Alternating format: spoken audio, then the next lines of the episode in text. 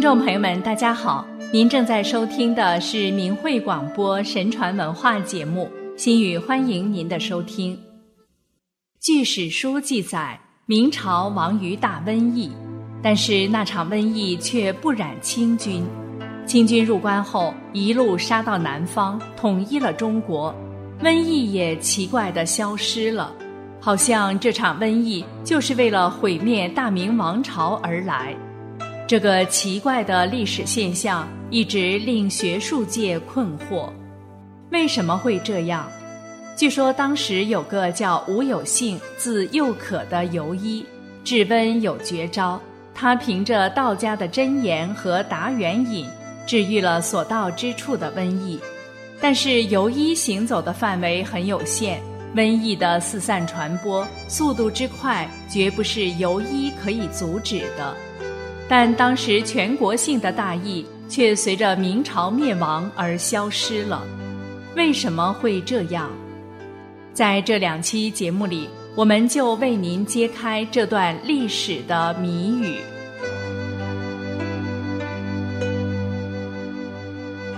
第一部分：天定历史设谜语，颠覆常识见玄机。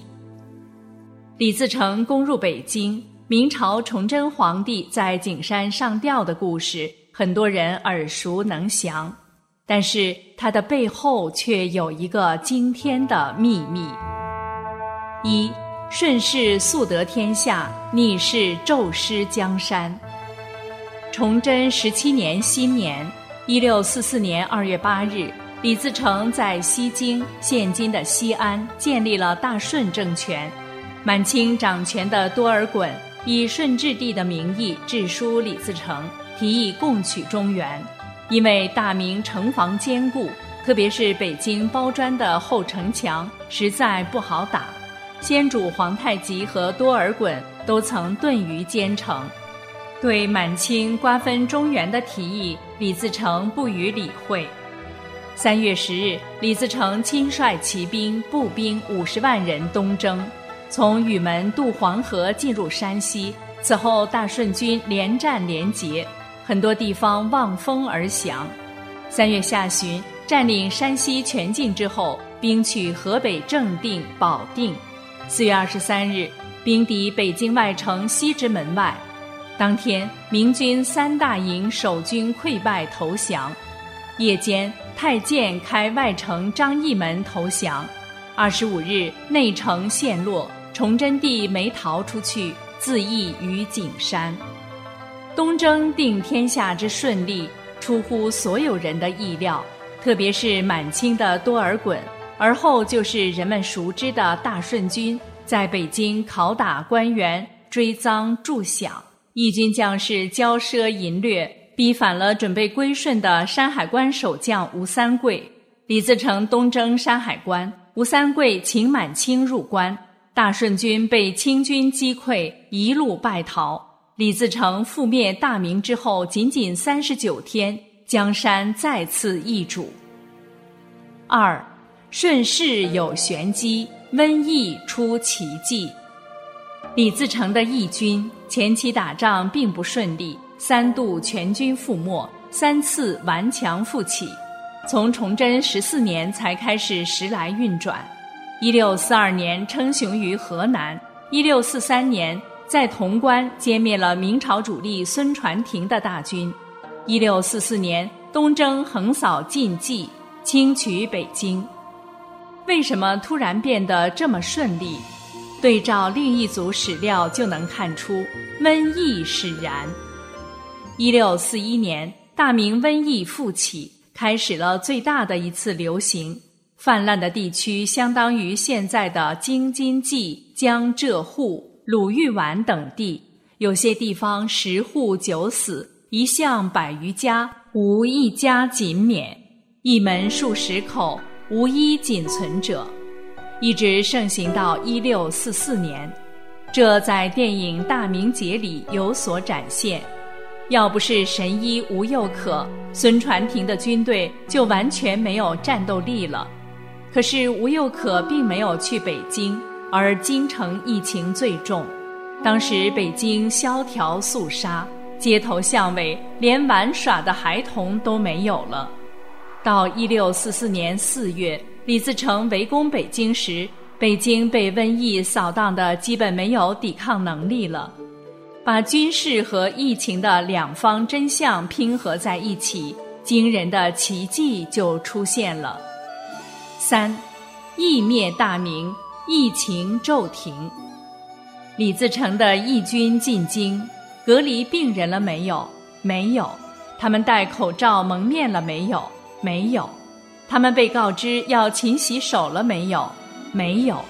他们和京城人保持社交距离了没有？没有。他们封闭京城街坊，让百姓禁足了没有？没有。他们责令百业俱息，让社会停摆了没有？没有。那次大瘟疫可是鼠疫，从症状上看是兼具肺鼠疫、腺鼠疫之力的混合鼠疫，其传染力、危险等级比当今的新冠瘟疫还高。《崇祯实录》记载，一六四三年京师大疫，死亡日以万计，北京城中的人口死亡率约为百分之四十，甚至更多。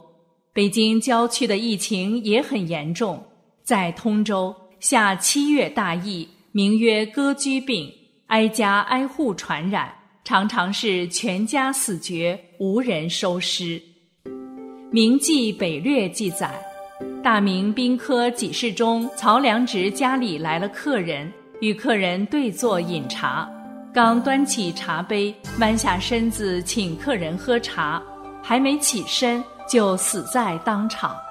兵部梁希来拜客后，急忙回家，进屋就死了。武将钱进明同客交谈，话没说完即死。一会儿，夫人婢仆连死十五人。又有两个人骑马，一前一后，边走边聊。后面的人问了一句话，前面的人却不再答话了。走近看时。才发现前面的人已经死了，尸体仍端坐在马上，手里扬起的马鞭还兀自垂着。更有一富户全家感染鼠疫，满门死绝。有两个小偷趁机进来偷东西，一个小偷入室打包财物，一个趴在房檐上俯身朝下接取包裹，两个人分工合作。屋檐上已经堆满了，屋檐下还有许多堆积。檐下的小偷又托起一个包裹，屋檐上的小偷正把接住的包裹向上提拽。两人突然都死了，手里各拿着的包裹也没有落地。李自成大军开到北京之时，京军三大营的军队因为鼠疫死亡过多。北京内外城墙十五点四万个垛口，只能有五万兵据守。这些大疫之下侥幸存活下来的士兵们，衣装狼狈，等于乞儿，失去了抵抗能力。鼠疫是病菌致病，不只是通过老鼠身上的跳蚤才传染。上面的历史史实和当今的科学理论都证实，鼠疫人传人。没有跳蚤作为媒介，传染的更快、更惨烈。呼吸接触就传播病菌。腺鼠疫的潜伏期二到八天，肺鼠疫的潜伏期三到五天。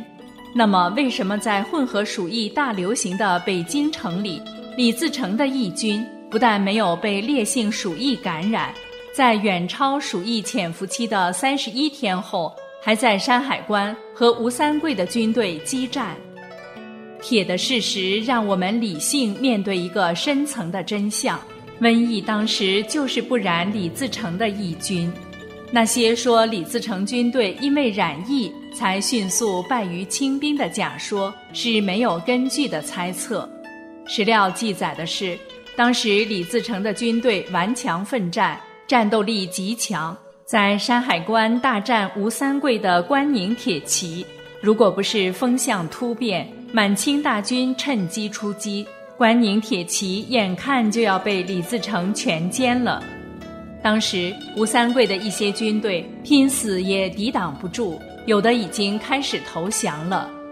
清朝的史料说，李自成的溃兵跑到哪里，就把瘟疫带到哪里，这也是猜想外加栽赃。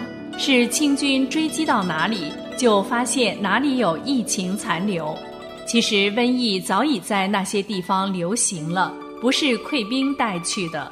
假如真是溃兵带去的，清军和李自成在山海关大战时，大意就把清军放倒了。正因为人们不理解，所以电影《大明劫》里才虚构了李自成义军也染疫的情节。现在看来。那是不符合历史真相的，但这也太匪夷所思了。李自成的军队也是明朝的子民，为什么他们造反之后，瘟疫就远离了他们呢？也许有人会说，是不是形成了群体免疫了？义军都是由有免疫力的人组成的。第二部分，科学对比再现玄机，一。惨烈的鼠疫，人类无法群体免疫。现代科学对鼠疫有三条科学结论：结论一，而今如果没有及时有效的医治，现鼠疫的死亡率约为百分之七十五，肺鼠疫的死亡率为百分之百。在人类发现抗生素之前，没有特效药，人类面临的就是这样的死亡率。结论二。人体对鼠疫杆菌没有天然免疫力，都易感，也就是说，所有人都会被感染。结论三：患过鼠疫的病愈者可获得持久性免疫力，很少再次感染。明末大瘟疫的症状表明，那时的肺鼠疫、腺鼠疫的混合鼠疫，典型的是通过呼吸道传染，没有人有抵抗力，感染后很少人能活下来。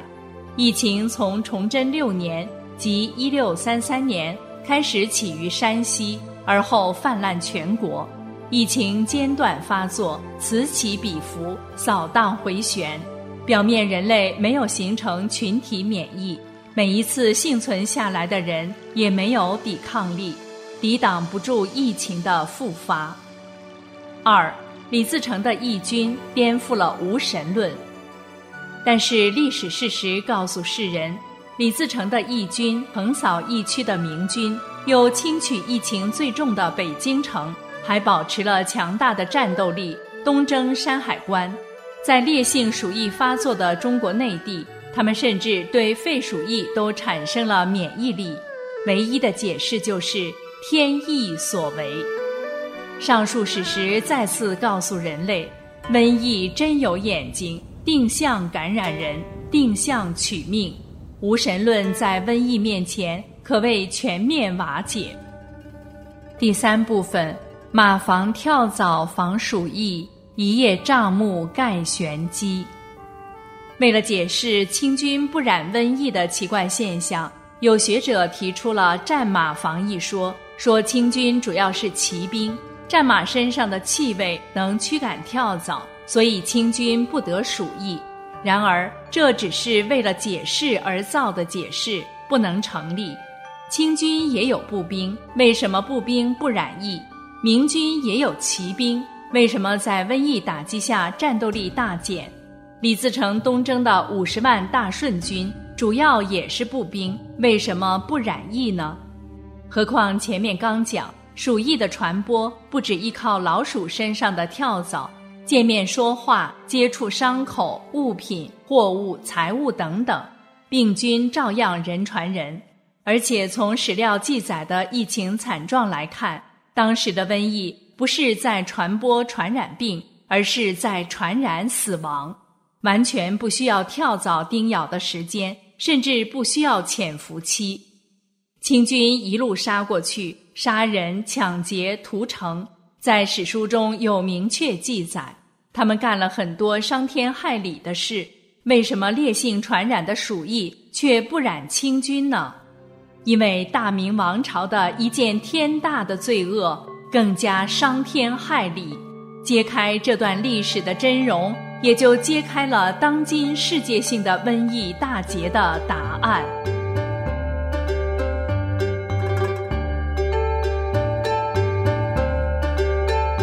好了，听众朋友，今天的节目先进行到这里，我们在下期节目中继续为您揭示。感谢您的收听，下次时间再见。